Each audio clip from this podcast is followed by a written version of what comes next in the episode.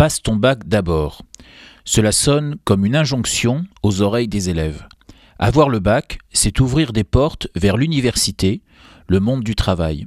C'est tout au moins ce que l'on entend partout, dans les familles, dans les médias, dans les salles de professeurs.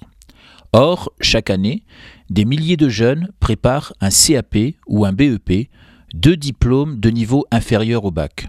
Ils iront donc travailler, souvent très jeunes, dans l'hôtellerie, la restauration, la boulangerie, la mécanique, la coiffure ou encore le bâtiment. La plupart d'entre eux exerceront leur métier toute leur vie, évolueront vers d'autres diplômes ou créeront leur entreprise. Alors pourquoi notre société a-t-elle autant de mépris, affiché ou dissimulé, pour la voie technologique, professionnelle et l'apprentissage? Pourquoi les commerçants, artisans, seraient-ils moins bien vus que les médecins, cadres, avocats ou enseignants? Nous sommes pourtant bien contents de faire appel à ces professions dans notre vie quotidienne en allant acheter notre pain ou en voulant faire réparer notre chaudière.